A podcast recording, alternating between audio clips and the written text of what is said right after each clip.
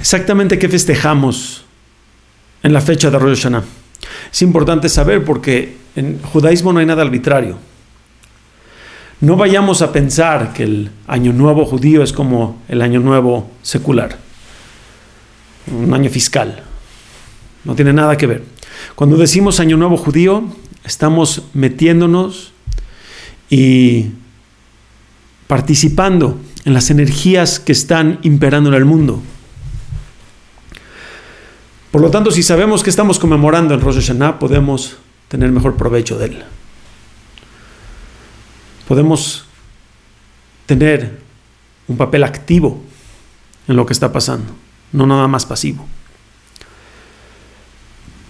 Por lo tanto, no tiene nada que ver con giros de la Tierra alrededor del Sol. Lo que estamos festejando en Rosh Hashanah es la creación del hombre.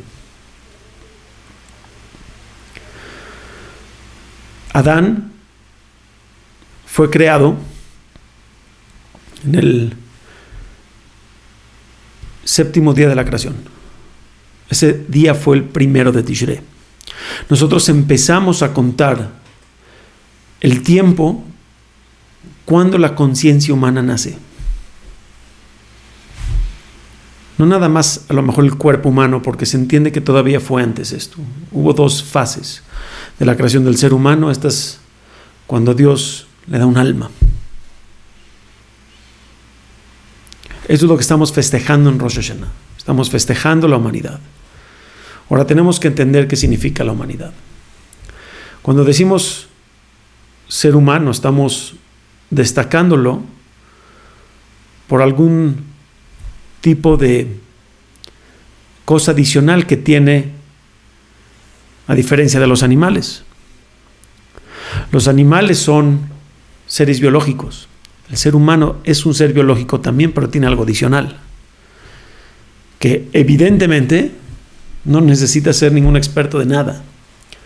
Te puedes dar cuenta en el mundo cómo el ser humano se comporta totalmente diferente. Eso que le dio de más es un alma. El famoso traductor, comentarista de la Biblia hebrea, llamado Onkelos, traduce que y destaca la capacidad de habla del ser humano. Ahora, esto no, va a ser, no, va a ser, no es un habla de poder emitir sonido de la boca, esto cualquier animal puede. Tampoco la capacidad de comunicarse, porque esto también cualquier animal puede. Es la capacidad de expresar ideas, de tener ideas, de pensar, de razonar. Y poderlas bajar, bajar eh, eh, temas, asuntos espirituales expresados en el mundo físico. Esa es su capacidad principal.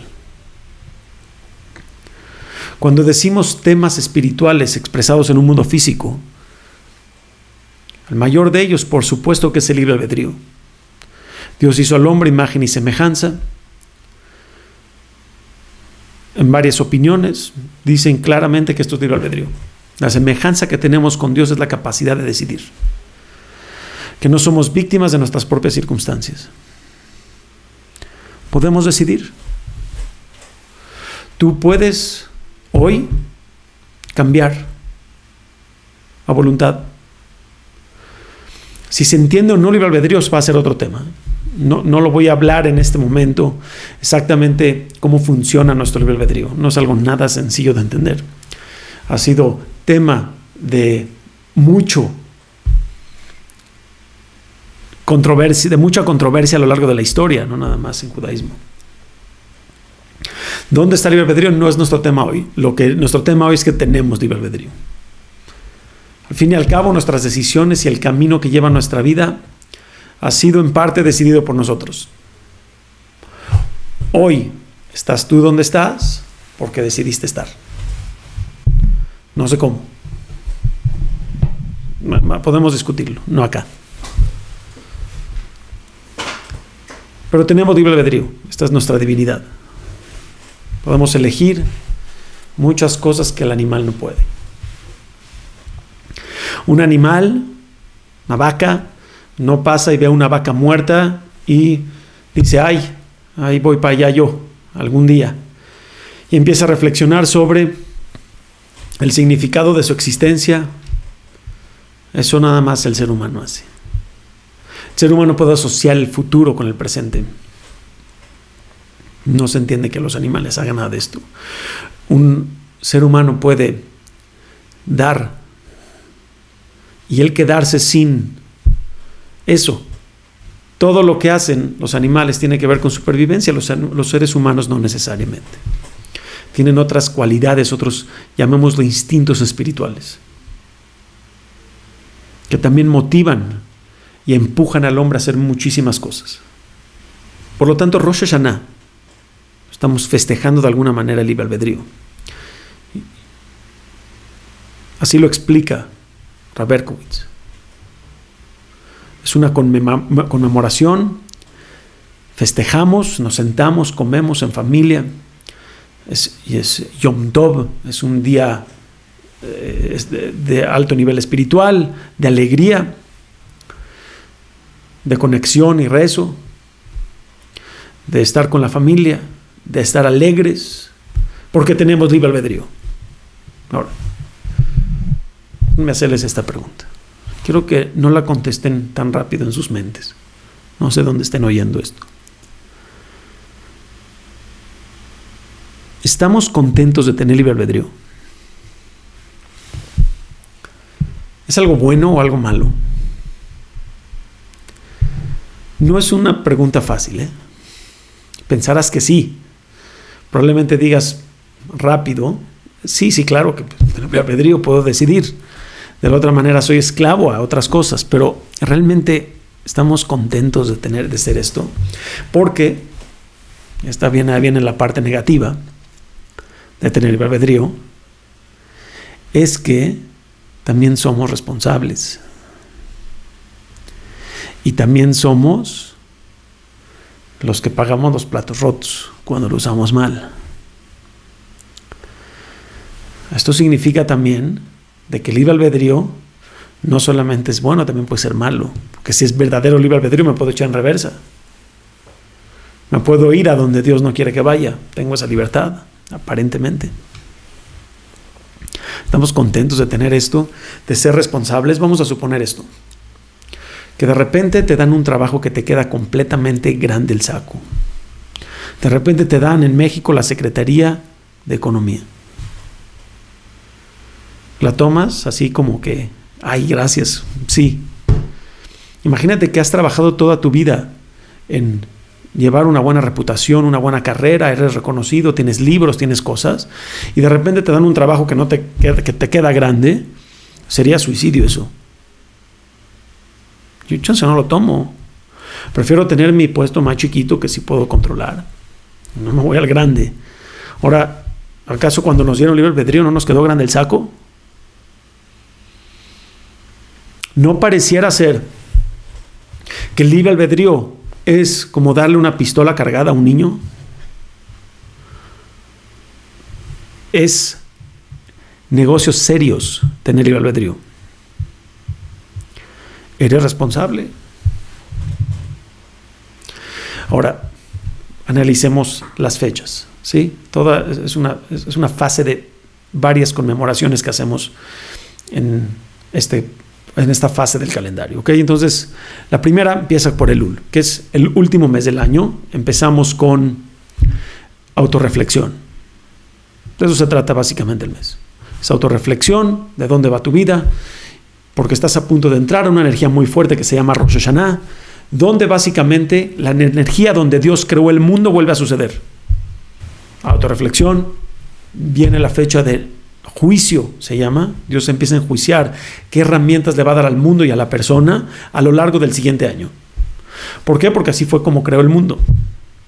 Eh, empezó con una fuerza, con, una, con, unos recursos iniciales y vamos para adelante.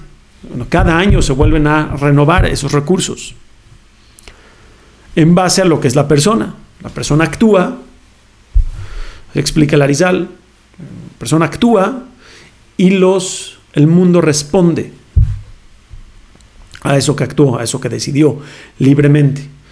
Y nuevas cosas se empiezan a asignar, nuevos recursos se empiezan a asignar según lo que está decidiendo. Sigue por 10 días que dedicamos a cambios. Esta famosa palabra llamada Teshuvah, que es creo que mal entendida en todos los sentidos posibles. Por eso le voy a llamar tiempo de cambio positivo, donde la persona empieza a tomar pasos para adelante, para un nuevo camino más adecuado para él, más espiritual, y termina en Kippur.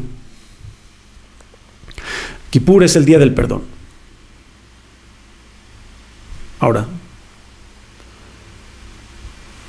suena en todo aspecto que estas son conmemoraciones de gente con libertad de decisión y libre albedrío.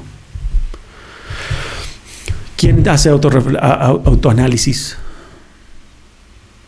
Pues, aquel que tiene responsabilidad, aquel que puede cambiar. ¿Quién, ¿Quién es digno de un juicio? Aquel que usó ese libre albedrío de cierta manera. Pueden enjuiciar. Alguien que no, a un robot que no sabe decidir de qué lo van a enjuiciar, está programado para hacer lo que hizo. El que no está programado para hacer lo que hizo, se requiere juicio a juicio de todas las cosas que decidió anteriormente o que está decidiendo en ese momento. Ya lo veremos más adelante con más, en otras clases con más eh, profundidad. Todo lo que está decidiendo, nuevos recursos, esto es de alguien de libre albedrío. ¿Quién cambia a voluntad? ¿Quién puede tomar pasos para el cambio? ¿Quién puede decir no quiero ser como soy? alguien que tiene libre albedrío, los 10 días de Teshuvah. ¿Quién requiere de ser perdonado aquel que tiene el albedrío, porque se equivoca. La pregunta es, si queremos libre albedrío, es la pregunta, porque todo este paquete viene a raíz de esta responsabilidad. Si no tuviéramos este paquete, tendríamos la hermosa vida de un animal. Y digo hermosa, no, vayan a pensar, señores, de que es un, ser humano la tiene mejor que un animal. Señores, déjenme, déjenme describir la vida de un animal. Imagínate que eres un gatito, ¿sí? ¿Estás preocupado por pagar nóminas? ¿Estás preocupado por pagar la renta? ¿Estás preocupado por la comida, cómo está preparada? ¿Estás preocupado por un millón de demonios mentales y emocionales que viven todos los seres humanos todos los días a pesar de tenerlo todo? ¿Tú crees que un animal está preocupado todo el tiempo por el futuro? El futuro para él es presente, nada más.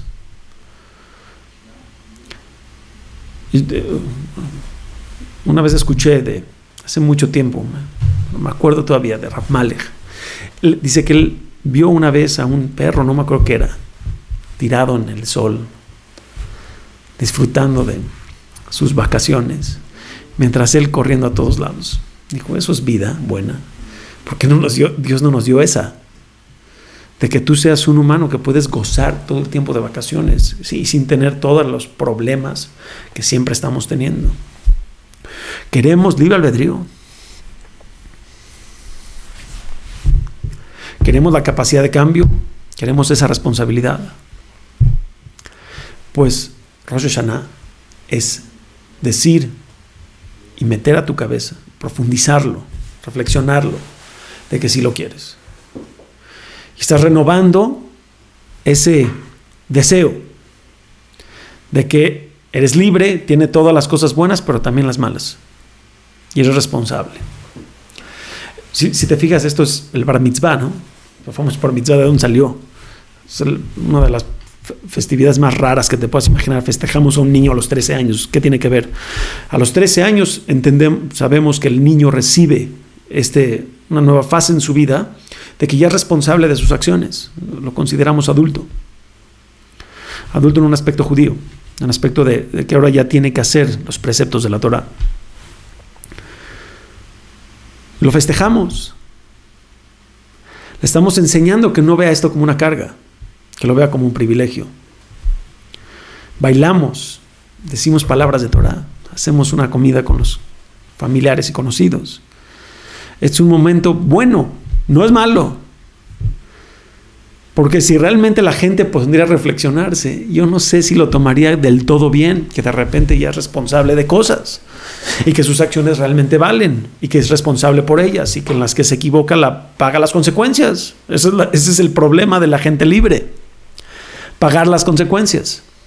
Por lo tanto, Rosh Hashanah, Elul, los 10 días de Teshuvah, Kippur, son festividades de gente libre, gente responsable por su estatus espiritual y por su papel que has cogido en esta vida. Y es necesario recordarlo, porque la gente que no recuerda que tiene el albedrío,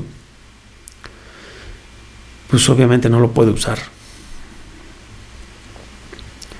Cree que así es, cree que no hay consecuencias, cree que no puede ver cosas buenas más que las que le llegan cree que no tiene obligaciones. Recordar que tenemos libre albedrío es el primer paso del libre albedrío para poderlo usar. Por lo tanto, pongamos en buen contexto más profundo que es Rosh Hashanah, una conmemoración del libre albedrío. Una de las tantas explicaciones que hay, no vayan a tomar mis palabras como absolutas. Obviamente, no lleguemos al día del juicio así, hola, ya llegué. Tenemos un mes previo para hacer todas las reflexiones necesarias. ¿Quién llega a la mera hora? Algo tan importante, sin haber pensado previamente. No es nada fácil el autoanálisis. Nada fácil. No es nada fácil saber a dónde quieres ir y mucho menos que ese lugar donde quieres ir sea el adecuado, el que Dios quiere que vayas. Al fin y al cabo Dios te quiere dar, pero necesita que tú te prepares de la forma adecuada para que te pueda dar, que tú seas un recipiente adecuado, limpio para poder recibir la bondad divina. Todas las bendiciones de Dios están listas para ti, el problema eres tú. Por lo tanto, si tú quieres hacerte ese recipiente o no, esa es la pregunta. Y para eso tenemos que tomar el camino de Dios, que muchas veces no lo queremos tomar.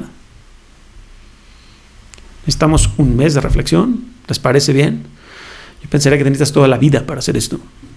Pero por lo menos decidimos ponernos de acuerdo como nación de dedicarle ese mes, que tiene energías muy adecuadas, porque cuando Dios crea el mundo, el primero de Tishre, otra vez, Dios crea el ser humano, el primero de Tishre, el mes previo estaba pensando en dar, estaba pensando en crear el mundo. Y sabemos que eh, el mundo, Lam el, el mundo fue creado como un acto de amor.